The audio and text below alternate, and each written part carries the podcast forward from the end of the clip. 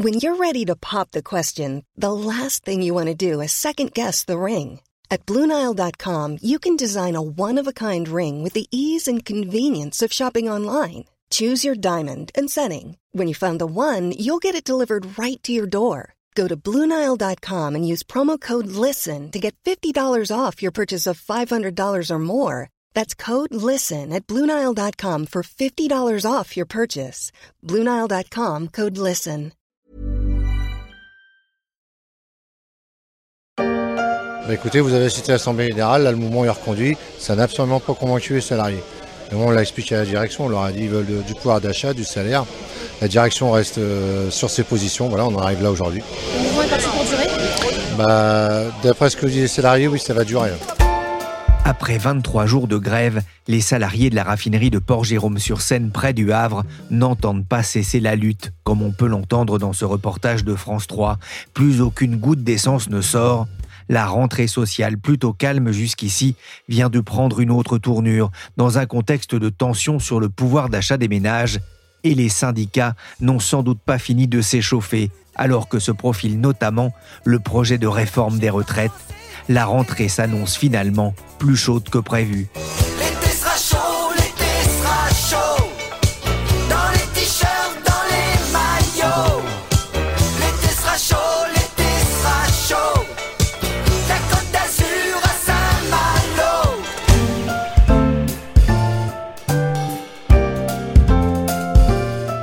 Je suis Pierrick Fay, vous écoutez La Story, le podcast d'actualité des échos.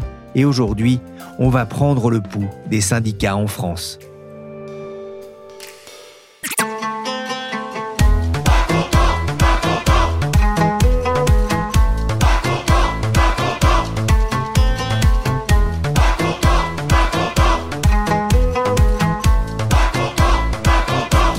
La chanson des manifs du YouTuber French Fuse.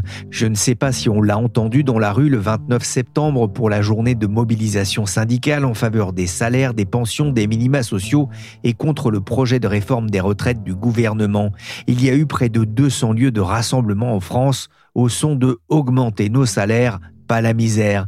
Ils étaient plus de 118 000 selon la police le double selon les organisateurs, avec quelques slogans glanés par les journalistes du Parisien Macron, donne-moi ton frigo, mangeons les riches, métro boulot patalo caveau, ou encore en chanson, sur l'air de Voyage Voyage, certains tonnaient Travail, travail, plus loin que l'âge de la retraite. Voyage, voyage.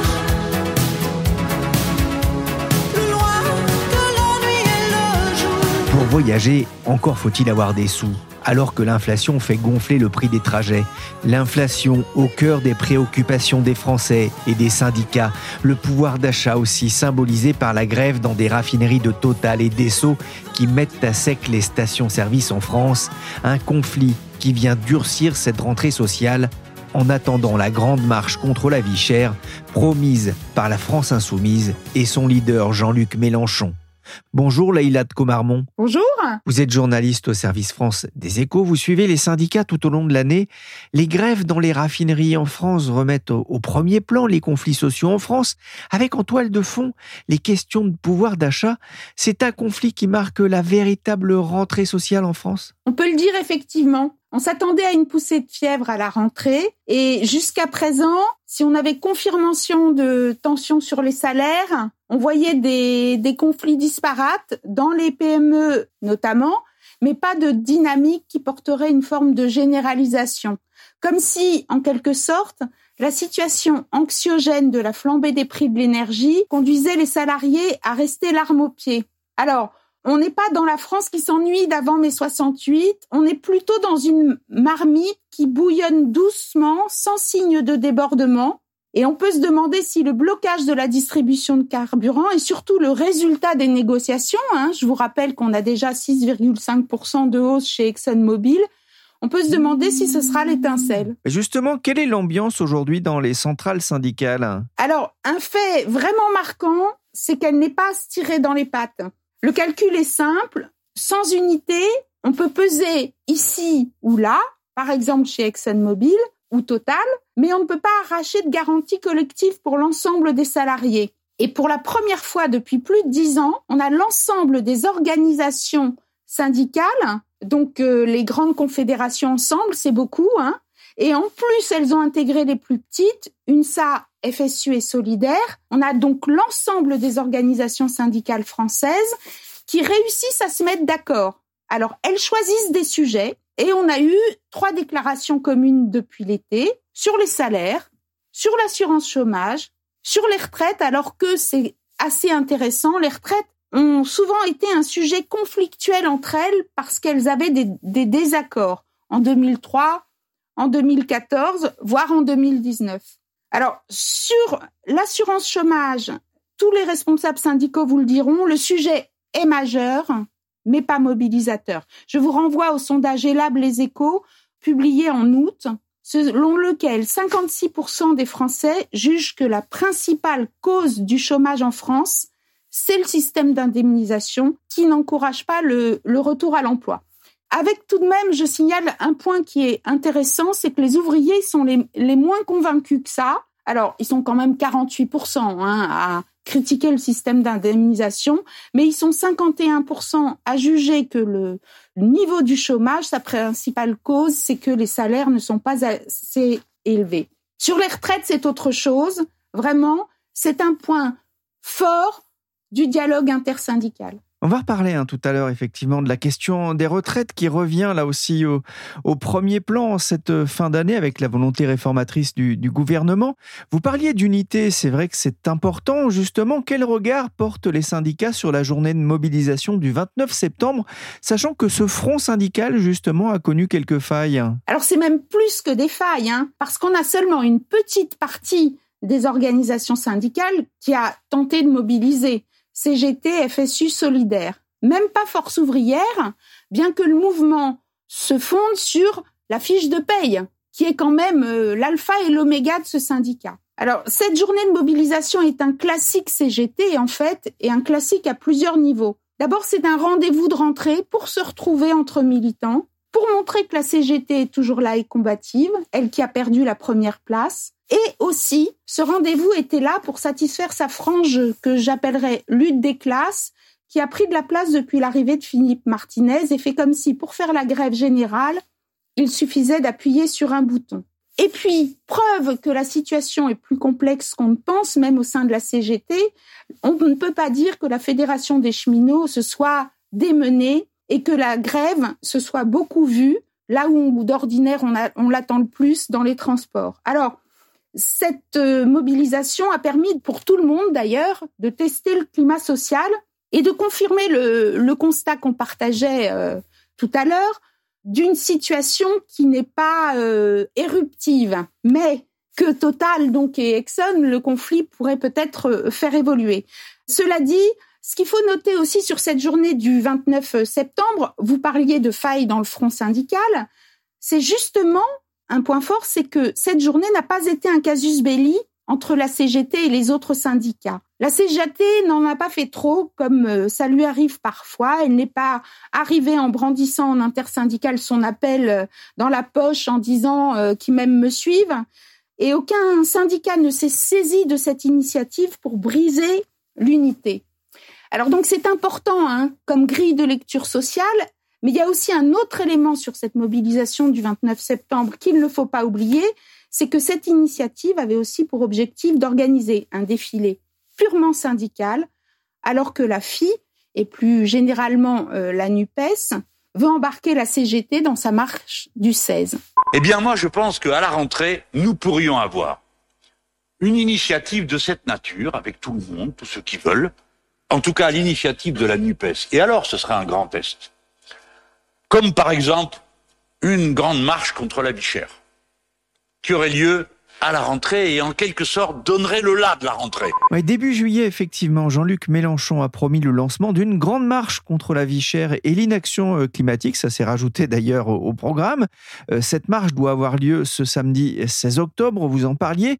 Mais il pourrait y avoir justement un absent de marque à ce défilé de la NUPES. Ce sont les syndicats. Pour quelles raisons Pour comprendre, il faut remonter à la charte adoptée par la CGT en 1906, dite charte d'Amiens. Vous voyez, on remonte loin. qui définit les rapports entre syndicats et politiques. Alors, je vais vous la citer parce que euh, chaque terme est important. Elle affirme l'entière liberté pour le syndiqué de participer en dehors du groupement corporatif à telle forme de lutte correspondant à sa conception philosophique ou politique, se bornant à lui demander en réciprocité de ne pas introduire dans le syndicat les opinions qu'il professe au dehors. Alors, le défilé de la NUPES est une mobilisation politique, donc la CFDT et FO n'y appellent pas, c'est une constante. Pour la CGT, c'est un peu plus compliqué. Historiquement, il y a eu jusqu'à la fin des années 90 une forte proximité entre la centrale et le Parti communiste, et même on peut dire une consanguinité, puisqu'on se souvient que jusqu'à Louis Vianney, le secrétaire général de la CGT était membre du bureau national. Alors, la centrale s'est émancipée du PC. D'ailleurs, Philippe Martinez est le premier numéro un à ne pas en être membre. Mais paradoxalement, les militants politiques ont repris du poil de la bête depuis son arrivée dans l'organisation et exercent de fortes pressions pour que la CGT reprenne parti, alors même que les enquêtes d'opinion montrent année après année que la politisation de l'organisation est critiquée par les salariés. Alors, en 2018, on a eu une marée populaire, donc qui était le pendant du mouvement en fait euh, du 16. Malgré l'organisation d'une mobilisation syndicale, Philippe Martinez avait fini par appeler à rejoindre cette initiative de LFI. Une petite marée d'ailleurs. Cette décision avait marqué une rupture avec le refus depuis la fin des années 90 de la CGT d'appeler à des manifestations aux côtés de partis politiques. Cette fois-ci, c'est différent. On voit fleurir, bien sûr, ces derniers jours des appels de syndicalistes pour participer au 16, mais pas la Confédération. La pression n'a pas été maximale en, réalité parce que, en fait, il y a une guerre larvée entre LFI et le Parti communiste qui n'aura échappé à personne. Et donc, des unions ou des organisations qui sont très marquées communistes, comme par exemple l'Union départementale du Val-de-Marne, n'appellent pas au 16.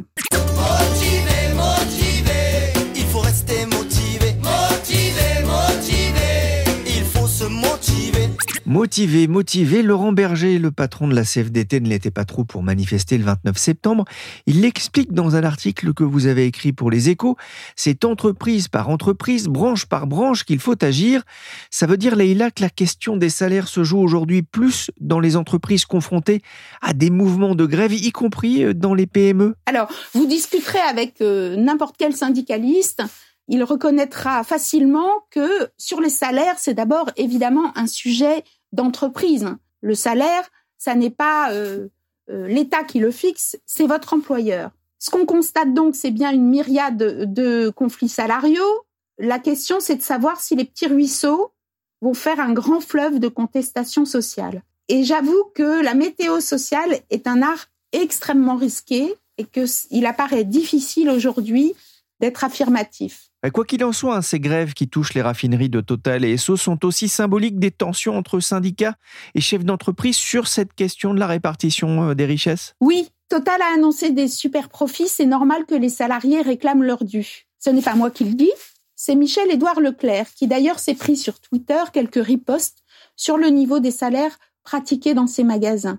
Effectivement, le sujet des salaires renvoie au sujet du partage de la valeur, qui est une thématique qui est fortement montée et sur laquelle d'ailleurs il est question d'engager des, négociations entre patronat et syndicats. C'est un sujet qui à la fois est un sujet de principe, un sujet général, et c'est aussi un sujet extrêmement concret pour les salariés dans les entreprises.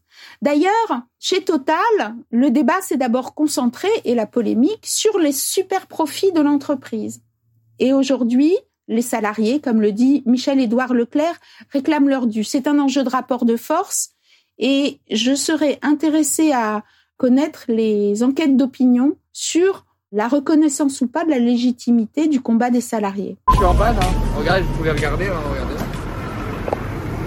Enfin, si je vous dis la vérité, je pense que je vais siphonner une voiture, parce que sinon je vais pas pouvoir travailler. Si je trouve pas là, il faut que je ramène le scooter et que je prenne le vélo, ce qui est pas plus mal au passage. Tout dépend si l'on est interrogé bien au chaud dans son salon ou au volant de son véhicule dans la file d'attente pour accéder à une station, comme ici dans cet instantané collecté par euh, le Parisien. En attendant, le gouvernement tente d'intervenir pour débloquer les raffineries. Elisabeth Borne a annoncé la réquisition de personnel pour débloquer des dépôts de carburant du groupe ExxonMobil. La réquisition euh, de personnel, c'est une ligne rouge pour les syndicats et en particulier la CGT Bien sûr. Et d'ailleurs, la CGT ne se prive pas de rappeler que Nicolas Sarkozy, qu'il a utilisé en 2010, s'est fait tacler par l'Organisation internationale du travail. Et euh, clairement, l'annonce d'Elisabeth Borne a électrisé encore un peu plus l'atmosphère. La preuve, on a vu ce mardi matin qu'en riposte, la CGT de Total étant le mouvement, elle est appuyée par la Confédération, Philippe Martinez, qui appelle ses organisations à soutenir les salariés en grève. Cela dit, hein, Quoi qu'il en soit, il faut signaler que la réquisition n'est pas la solution miracle. Le droit de grève est une liberté fondamentale en France et le gouvernement n'a donc pas le droit de remettre tout le monde au boulot pour imposer le réapprovisionnement des stations essence. Il peut, alors ça c'est le Conseil d'État qui le dit et chaque mot est mesuré, pesé au trébuchet, il ne peut prendre que les mesures nécessaires imposées dans l'urgence et proportionnées aux nécessités de l'ordre public. Ah, il va peut-être falloir un petit décryptage, c'est-à-dire? C'est-à-dire que si vous dites il reste plus que trois jours de stock de carburant sur l'aéroport de Roissy, ça marche. Le Conseil d'État l'a validé. Si vous dites on veut pouvoir reprendre les livraisons de fioul domestique, ça ne peut pas marcher. D'où la réquisition chez SO où il y a eu un accord. On est dans l'urgent et le proportionné, un accord salarial avec euh, des syndicats qui représentent la majorité des salariés, et pas de réquisition, en tout cas pour l'instant, au moment où on se parle, chez Total. Maintenant, cela dit, euh, la situation est très mouvante, hein, comme dans tous les conflits durs. Jugez-en par vous-même. Après avoir exigé l'arrêt de la grève pour démarrer des discussions, la direction de Total n'a voulu rencontrer que les syndicats non grévistes. Et ce mardi matin, en définitive, tous les syndicats vont être reçus un à un sans préalable d'arrêt de grève. La bataille va, comme à chaque fois, en réalité, se jouer beaucoup sur l'impact dans l'opinion publique. Et Pierrick, c'est difficile aujourd'hui d'évaluer les effets boomerang parce que la situation est bien plus complexe qu'en 2010, où en fait, on était dans une situation où la, la bataille était contre la réforme générale des retraites. Là, on a Total qui est emblématique des entreprises qui bénéficient de la crise, dont la rémunération des dirigeants est, je dirais, confortable et dont le gouvernement a mis peu d'allant à taxer les super profits. Qu'est-ce que cela va peser dans l'opinion face aux difficultés provoquées par la pénurie et à la polémique sur les salaires de son personnel que Total a essayé d'installer? Difficile de le dire. En tout cas, ce qui est sûr, c'est que cette polémique a mis de l'huile sur le feu avec les grévistes et peut-être pas que. Et puis, les 6,5% d'ExxonMobil obtenus euh, donc euh, à la suite de la grève peuvent aussi faire rêver beaucoup de salariés avec la reprise de l'inflation. Selon France Info, le gouvernement a d'ailleurs déposé lundi un amendement au projet de loi de finances 2023 afin d'instaurer une contribution temporaire de solidarité visant les profits des producteurs d'énergie comme prévu par l'Union européenne. Cette contribution à hauteur de 33% concernera les entreprises dont les bénéfices dépasseraient de 20% la moyenne des quatre dernières années, mais selon Bercy, la taxation de ces super profits ne rapporterait que 200 millions chez Total Energy. Partir à la retraite, c'est casser son réveil, se mettre dans la tête, tous les jours c'est soleil, c'est faire des agapes, c'est le moment béni, où l'on nous lâche la grappe, c'est la semaine des quatre jeudis. Et l'aude à la retraite des goristes. Leïla, vous le disiez, il y a une certaine attente des syndicats sur le dossier des retraites. Le gouvernement ne prend-il pas un risque d'agiter le, le chiffon rouge dans un contexte économique de plus en plus incertain? Et alors qu'il y a déjà sur la table le projet de l'assurance chômage qui hérisse déjà le poil des syndicats? Ce contexte, mais plus le contexte économique d'ailleurs, a évidemment pesé lourd dans le choix en définitive de ne pas procéder à la hussarde par un amendement au projet de budget de, de la Sécu pour 2023. C'est clair, parce que dans un climat d'incertitude, l'incertitude sociale est forte. Alors le gouvernement a décidé de ne pas aller à, à la confrontation euh, directe euh, sur la question des retraites. Il a mis en place une concertation sur deux mois et demi. La première réunion a eu lieu le 4 octobre. Dans quel état d'esprit euh, les syndicats abordent-ils cette concertation? Un état d'esprit très stratégique. Tenter d'arracher tout ce qu'il leur sera possible d'arracher et pour cela, rester ensemble. On parle beaucoup, beaucoup d'unité syndicale depuis le début de notre entretien et c'est quand même un des faits marquants de la période. Rester ensemble le plus longtemps possible sur les dossiers car il y a des désaccords de fond qu'aucun ne fait mine d'ignorer. C'est pas embrassons-nous Folleville du tout. Mais il y a aussi des accords majeurs, toujours sur l'augmentation de l'âge de la retraite. Tout le monde est d'accord pour le refuser. Alors, le maillon le plus faible pourrait peut-être être la CFTC, cependant, qui s'est fait prier pour signer la déclaration commune sur les retraites. Mais le bloc est quand même extrêmement solide. Vous parliez de la CFTC comme maillon faible. Quelle est la position de la CFDT réputée plus ouverte sur la question de la réforme des retraites? Elle a été clairement donnée par le congrès de juin, non à l'augmentation de l'âge de la retraite, non à l'augmentation de la durée de cotisation. Les militants l'ont dit à la direction, tout ça c'est niette. Mais essayez de tirer le maximum sur l'emploi des seniors, la pénibilité ou l'égalité homme-femme.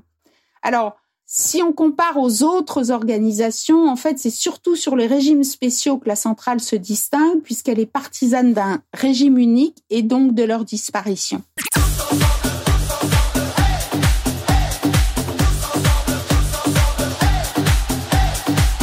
Tous ensemble, tous ensemble, on va pas le chanter ensemble, hein, mais il y a une volonté de conserver un front uni sur ces dossiers. Les organisations syndicales se sont retrouvées au siège de l'UNSA le, le 3 octobre au sujet notamment de la réforme de l'assurance chômage. Qu'est-ce qu'ils ont décidé? D'abord, on l'a déjà vu, ils ont publié une déclaration commune, ce qui est symboliquement fort, l'exécutif le sait. Et ensuite, ils ont décidé de travailler ensemble, ce qui est une grande nouveauté. C'est important aussi de souligner que personne n'a tenté d'obtenir une date de mobilisation. Tout le monde est d'accord pour dire que c'est trop tôt, y compris pour avoir l'assurance d'entraîner les salariés. Pour cela, il faut des éléments tangibles, certains, et les deux mois et demi de concertation qu'a ouvert le gouvernement et la méthode qu'il a choisie font que les syndicats restent l'arme au pied pour l'instant.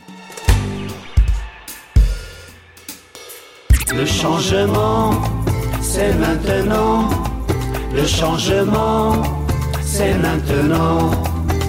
Eh, Le changement, c'est maintenant dans les centrales syndicales qui abordent aussi cette rentrée sociale avec soit de nouvelles têtes, soit en ayant en tête un changement de gouvernance en leur sein. Chez FO, Frédéric Souillot a été choisi comme nouveau secrétaire général en juin. Philippe Martinez quittera lui son poste à la CGT en mars 2023 alors que Laurent Berger à la CFDT devrait aussi passer la main prochainement. Leïla, ça peut avoir un impact sur les négociations en cours alors que les syndicats ont, ont perdu de l'influence ces dernières années? Alors, vous parlez de perte d'influence, c'est plus compliqué que ça, parce que quand on regarde les enquêtes d'opinion vis-à-vis des salariés, les salariés leur font plus confiance qu'avant le Covid pour défendre leurs intérêts. En revanche, il y a eu une réelle perte d'influence depuis l'arrivée d'Emmanuel Macron, qui a court-circuité les corps intermédiaires. Il dit vouloir fonctionner autrement, c'est à voir. Quant au changement de direction à la tête de, des centrales, celui qui vient d'avoir lieu à Force ouvrière s'est clairement fait dans la continuité. Frédéric Souillot a creusé notamment le sillon intersyndical qu'avait commencé à travailler Yves Verrier.